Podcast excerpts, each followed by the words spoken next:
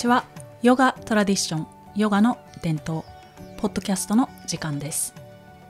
このポッドキャストは私中口智子がさまざまな観点からヨガの伝統についてお話しする番組です。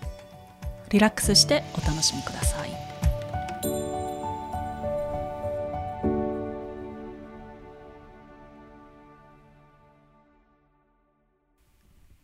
はい。では今回は私のヨガ旅ということで私の体験談をお話ししたいと思います。前回のポッドキャストで私は西洋に憧れていたので自分自身を生きるスタート地点に立つまで時間がかかりましたとお話ししましたが今回はそのスタート地点に立つまでの私の経験や気づき学びをシェアさせていただきます。また私がヨガを始めたきっかけなど経緯についてポッドキャストで話してほしいというリクエストもいただきましたのでこの辺りも含めながらお話ししていきますね。えっ、と私の経験を通した主観も入っていると思うので共感できることもあれば共感できないこともあるかもしれませんのでどちらにしろ気軽に聞いてください。はい。では始めていきます。えー、私は以前イギリスに暮らしていましてヨガのためにイギリスに行ったんですかと聞かれたりしますがヨガとは全然関係ありません。ヨガは20代前半に母親が通うヨガ教室についていったのが始まりです。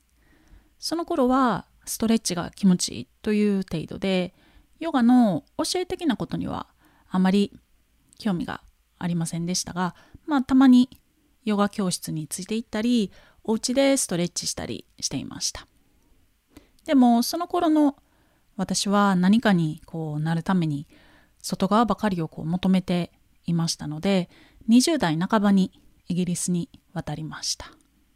もちろんこんな風になりたいとかイギリスで仕事もしたいとか自分なりの理由や目的を持っていましたが振り返ってみるとその理由や目的のもとにはこう西洋の影響を受けた現代的な思考があったことは確かです。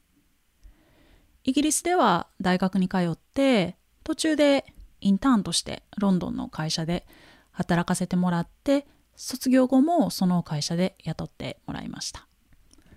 大学の時はたまにヨガクラスに行ったりしながら家でストレッチしたりと働き始めてからは近くの小さなヨガ教室に定期的に通うようになりました。習っていたのはマイルドだけどしっかりやるようなヨガでした。これはまだあのシュリカリの流派のものではありません。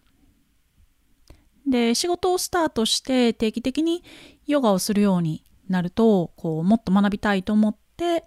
ロンドンでヨガの指導者養成コースに通い始めました。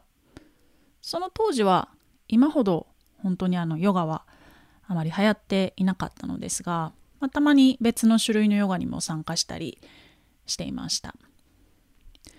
で私自身はヨガの教え的なところにすごく興味を持ちは持ち始めていたためかインドにも行ってみたいと思うようになって、まあ、すごく気軽な気持ちでインド行きを考えていましたその時に当時習っていた先生にどこに行ったらいいかをこう聞きましてこの先生はインドにもよく行かれていましたしタントラ哲学にも興味を持たれていました。でそこでネット検索で出てきたシュリカリアシュロも教えてくれたんですね。女の子一人でこうインドに行ってよくわからないアシュラムに行ってしまっては危険だしでもこのアシュラムのサイトにはちゃんとしたことが書かれているからいいんじゃないの？というような提案でした。私自身ホームページを見てみたんですけれども英語は理解できても何について書かれているのかさっぱりわからんって感じだったんですがまあ行ってみようと思って、えー、下調べもあまりせずに行くこととなりましたイギリスにはインドからの移民の人がたくさん住んでいるのでイギリスインド間の直行便も多くてインドの航空会社の飛行機に乗ってワクワク旅立ちました初インドにして初アシュラムにして、なんと大当たりでした。はい。えー、下痢になったという当たりではなくて、素晴らしいものに出会えたという大当たりです。で、前にもポッドキャストでお話ししましたが、コブラのポーズで感動したり、まあ本当あれこれ感動しながら本当に大切なものに出会ったとありがたく思っていました。師匠に会って初めて人間に出会ったような気がしました。バカバンは私を見てこの西洋人化したこの日本人女性をきっと不憫に思ってくれていたに違いありません。いつの間にか、えー、シュリカリ療法はスタートしていました。日本で初めてヨガに行った時は明らかな理由はなかったけれどでもそれがこうつながってインドで本格的にヨガを学ぶこととなりました。人生のちょっとしたきっかけがいろいろと展開していくもんだなと思います。最初アシュラムに行き始めた頃はロンドンで働いていた時でしたので数週間お休みをもらってアシュラム滞在を数回繰り返しました。繰り返していくうちに自分は自分の人生をどう生きるといいんだろうかと深く考えるようになりました。もちろんこのままロンドンに住むべきかどうかも考えていました。ロンドンでの生活は日本で働く働くよりも楽しく働けるしいいこともたくさんありましたがでもこの国には何か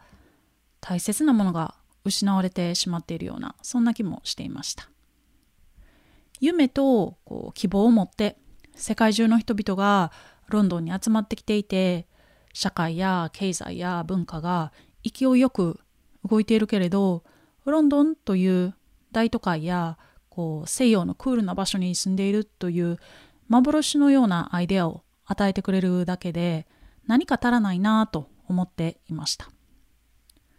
当時は何が足りていないのかわからなかったですが今なら自分が満たされていなかった理由がわかります。それは自分がアイデアのもとで生きていたということ。また現代教育や現代社会の中には自分の心を満たしてくれるような教えや指針のようなものがなかったということ。そしてイギリスには伝統的な精神文化に基づいたものがなくなっていたということです。ちなみにロンドンでの暮らしや人々を否定しているわけではありません。食べ物も結構美味しかったです。移民の人がたくさん住んでいるので多国籍な料理が食べれてこれは本当最高でした。はい。私が今でもあの恋しいのはレバノン料理です。また素敵な人にもいっぱい出会いましたし、ヨガ友達もできたし、ちなみにこのポッドキャストのロゴや音楽はロンドン時代の友達にやってもらっています。まあイギリスの生活はこういいことも悪いこともドラマチックで面白いことも本当いろいろありましたのであの興味ある方は個別に聞いてください。はい。では話を戻して自分の今後の方向性について考えていることを師匠バガバンに伝えるとそもそもなぜ君はロンドンに住んでいるんだとも問われました。バガバン自身は自分には人生について教えてくれる哲学があるからどこに住んでいても構わないと話されていたのを覚えています。どこに住んでいてもいいけれど日本には君の人生を豊かにしてくれるものが揃っているよと教えてくれました。アシュラムで学べば学ぶほどこれは本気で学ばないと人生で損することになると思って会社を辞めて荷物を全て日本に送って自分はインドのアシュラムに長く滞在することとしました。アシュラムではしっかりとヨガの練習をして講義ではいろいろなことを学びます。日本でのヨガの指導者養成コースでやっていることもこれと同じです。ヨガの歴史、タントラの歴史、ヨガやタントラの哲学、人間の心理、社会の仕組みや間違った情報による私たちの勘違いなどを学んでレクチャーを何度も聞いておすすめの本を読んでというふうに学んでいましたレクチャーではなぜアジア人が西洋人を憧れる社会構造になっているのかなども習いました。また各国にもともとある精神文化やその共通性についても習いました。精神文化が私たち人間を成長させてくれるということもだんだん分かってきました。それがアジアではまだ何とか残っているけれど失われつつあること。西洋では結構失われてしまっているということも学びました。そして私は徐々に自分は精神的に幸せになれる場所に戻ろうと無意識で思っていたんだと思います。シュリカリアシュラムに行き始めてからは他のヨガには興味がなくなってインドでは他のアシュラムに行ったことはありません。でも世界中でいろいろなアシュラム巡りをしている人もたくさんいてそんな人たちがシュリカリアシュラムにやってくるので話を聞いたりしているとどんなところで学んできたかが分かってシュリカリから外に出なくても世界のヨガ事情を知ることもできました。また私はロンドンにいた時は格安航空券でヨーロッパのいろいろな場所に旅行していましたがアシュラムに行き始めると旅行もしなくなりました。ストイックにシュリカリだけっていうことではなくて自分が本当に楽しめる場所そして自分が本当に学べる場所はシュリカリアシュラムだったからですと断言していますがこれは今振り返ってみたところでの分析的な断言です。はい、当時はその理由も分からずにただただこうシュリカリが大好きでいっぱい学びたくていっぱいヨガしたくて吸い寄せられていたと思います。世界中を旅しなくても自分探しの旅に出なくてもこのアシュラムで自分を確立できると無意識が自覚してくれていたんだと思います。世界中を旅する旅しないはそれぞれの選択だとは思いますがどちらにしろ人間の体はいろいろと気づいてくれるもんだなと正直だなっていうふうに思っていますさてシュリカリ・アシュラム滞在中は本当にいろいろな気づきがありました。その一つに自分が小さい頃に経験していたことがとても貴重なことであるというふうに分かったことです。分かったというか思い出して喜びが湧き上がってきました。小さい頃お寺の隣に住んでいて鐘の音を毎日聞いていたこととか意味がわからないけどお経を習いつつ本堂で走り回っていたこととか剣道で練習する前にキャプテンの「木葬」という掛け声で何やら心を落ち着かせていたなとか。そういえば古文や漢文の授業って結構哲学的だったなって思ったり。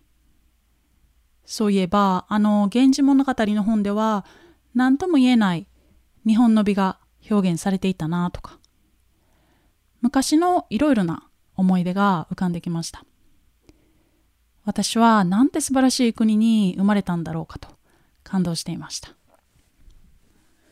もちろんいつもこのような嬉しい気づきばかりではなくて自分の嫌な部分に気づいて向き合わざるを得なかったり悪循環から抜け出せなかったりそれは辛いこともいっぱいありましたがヨガの練習がとにかく好きだったし勉強するのがとにかく好きだったからヨガの練習と勉強を続けていたという感じでしたいいことも悪いこともいろいろなことに気づいたり理解するようになっていったのはヨガの練習を通して自分が解放されて体が気づくようになったからだと思います。また勉強を続けることで不必要なアイデアと本当に自分が知るべき大切な教えこの2つの違いが分かりました。また実際にいろいろな国の人と触れ合うことで違いが分かったり同時に人間結局同じであることも分かりました。アシュラムにはいろいろな国籍の人がいるので西洋人とアジア人の関係とその裏側なんかにも気づくようになりました。西洋人に憧れるアジア人ですが結局アジア人はどうしても西洋の人たちの生活の登場人物でしかないんだなと思う場面がありました。イギリスに行った時もそういう場面に何度も出くわしたしアシュラムでもそうです。いつもそうというわけではないですが傾向としてはあるんじゃないかなというのが私の経験です。例えばあるオーストラリア人の女性が普通に私に接してくれているけれど私は彼女の人生の中の単なる登場人物みたいだなと感じていました。でバカバンに聞いてみたところある本をおすすめしてくれました。この本に書かれていることやアシュラムで学んだこと。自分のこれまでの体験から国籍や文化の異なる人たちの間での人間関係の構造がわかるようになってきました。社会的にも政治的にも人類学的にもあらゆる観点でどのようにして西洋の国々がアジアの国々や文化やそこに住む人々を自分たちの思い描きたいイメージに作り上げてきたかというのがだんだん理解できるようになってきました。西洋の世界によって作られたイメージの中でしか生きられない東洋人がたくさんいるというその原因が分かって自分がその中に入っていたのが分かったし世界の残念な仕組みというか根深い構造があることに気づきました。世界はアイデアで作られているんだなと思ってアイデアで作られた世界の構造の中であたふたしていても意味がないなというふうに思いました。バガバンはいつも自立することの大切さを教えてくれていますヨガは私たちを自立させてくれるツールだと自立とは何かというこうテーマは大きくて深く長くなってしまうのでここでは詳細には入っていきませんが今のお話と関連させた私なりの理解ではこういうふうになります。作られたイメージの中でしか生きられないと自立できない。別の言い方では自分を全うできないというか自分を生かしきれないとそういうふうに思います。だからヨガや勉強を通して自立した人間になることは本当に大切だなと分かりました。何百年もかけて築き上げられてきてしまった人種に対する観察はそう簡単に変えられるものではないないと思います。構造を変えることなんてすぐには無理だから一人一人が自立した思考を持つことが大切だと実感しています。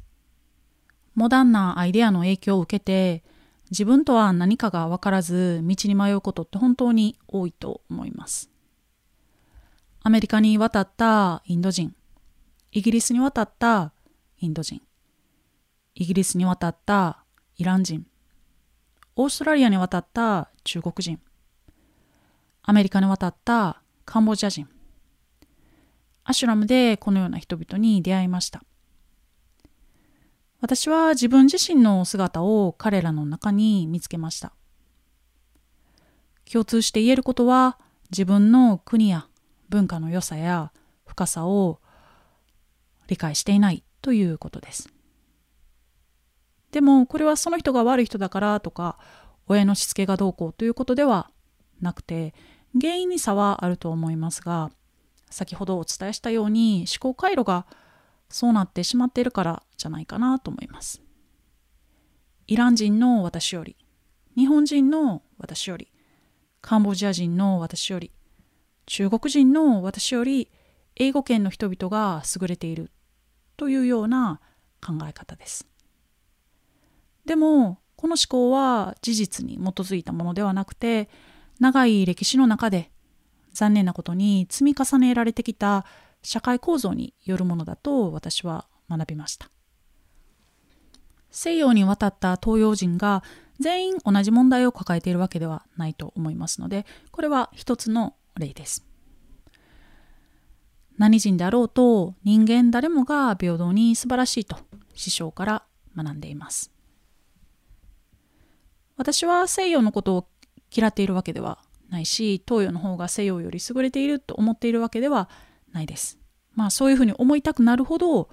日本人が持っている身体感とか自然感の奥深さには感動しています。はい、でもシュリカリでの経験を通してどこの国にも素晴らしいことがたくさんあると理解できるようになりました。ただ精神的な教えが欠如している文化圏ではどうしても自分に対する観察が不完全になることが多いということも分かりました。でも自分の捉え方が不完全だから本当のことを知りたいと願う人間のパワーを西洋から感じることが多いです。例えばアメリカを取り上げてみるとアメリカでは伝統的な精神文化が失われてしまっているのでそれを求めている人がたくさんいてヒッピーに代表されるように精神的な学びや東洋の伝統的な考え方に対してはオープンな場合が多いです。オープンだからこそアジアの伝統的なものと現代のサイエンスの共通点を盛んに論じる学者さんやそれに堂々と賛同する人々がたくさんいます。また日本では注目されないような歴史ある正当な教えや用語に興味を持つアメリカ人も多いです。ところで私はアシュラムに行けば誰かと部屋をシェアすることが多かったんですがよくロシア人の友達と同じ部屋でした。私も彼女も同じようにシュリカリが大好きで学んでいるからそれぞれの成長を妨げているようなことがあればそれを正直に話したりしていました例えばその一つに私の日本人的な行動や思考をつつかれることはいっぱいありましたはっきり言わないとめちゃくちゃ怒られることもあるしアジアでは自分たち日本が一番だと思っているでしょうみたいに言われてどれだけ中国や東南アジアの国々がありとあらゆる点で日本より優れているかということが延々と語られるんですね。ロシア人は話が長いということで有名なんですが、でもこういうふうに染みついた日本的な行動や思考を続かれるのはとても良かったと思います。ロシア人に鍛えられました。おかげで私はロシア人にすごく親しみが湧くようになって挨拶程度のロシア語と身振り手振りでロシア人の生徒さんに近寄って仲良くなってもらっていました。えー、さて、ヨガはこう、本当に種類がたくさんあるし、次から次へと新しいヨガが生まれてくるので、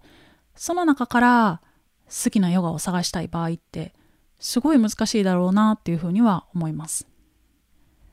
私がシュリカリに出会ってからのここ10年ちょっとの間でも日本でのヨガもどんどん変化しています。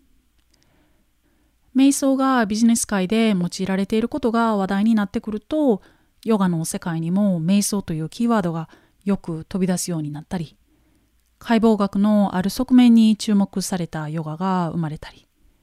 最近よく見かけるキーワードはヨガニドラですかね。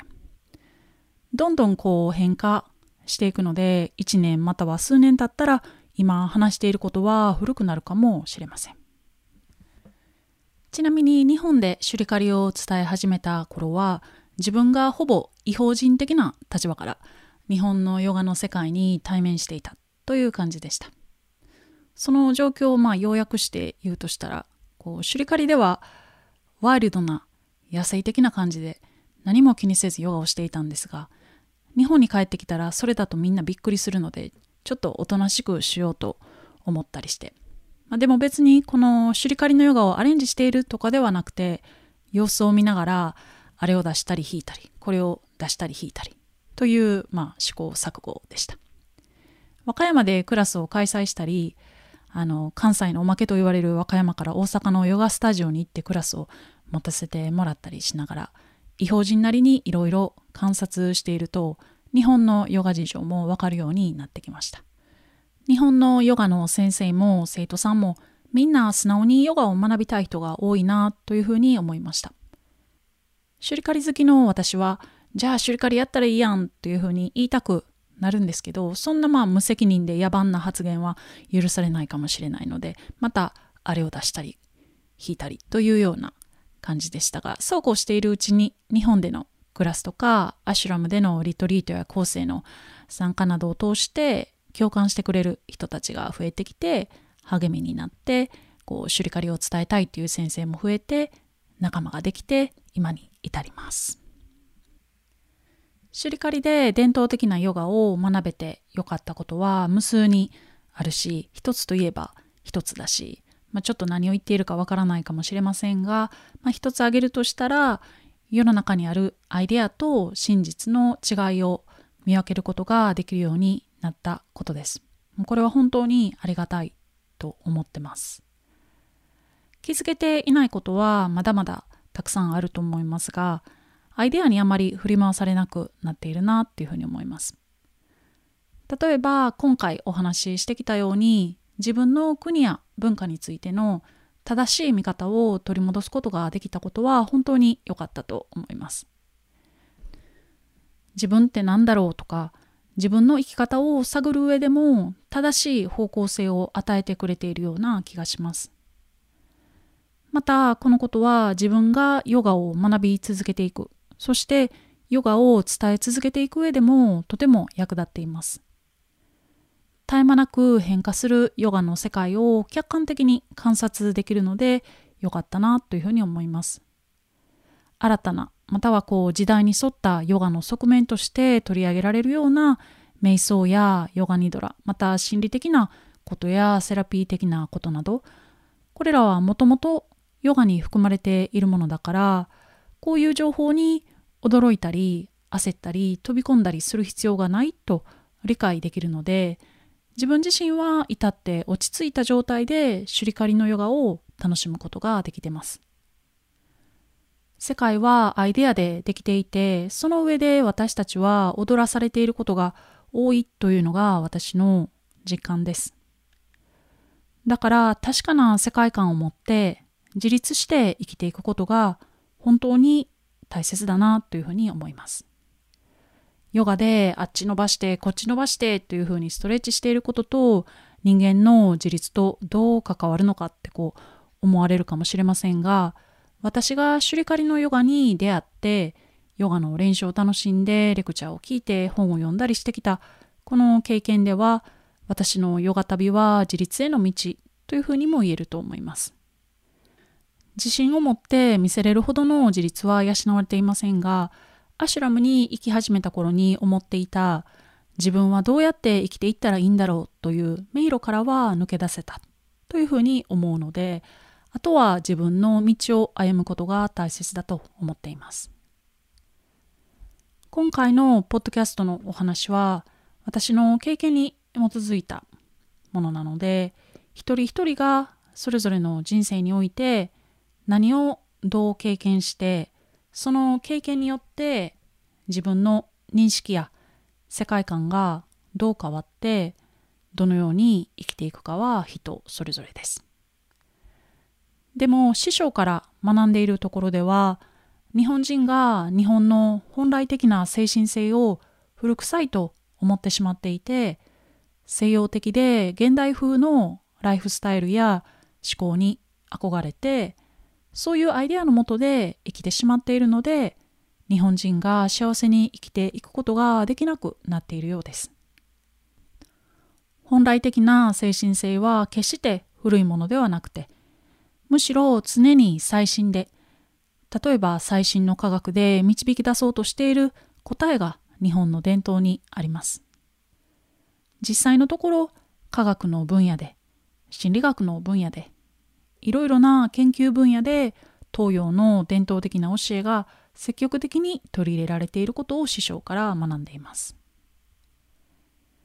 今回は私自身のルーツ探求のような話になりましたが、シュリカリで学んだ仲間は本当に豊かな経験をされています。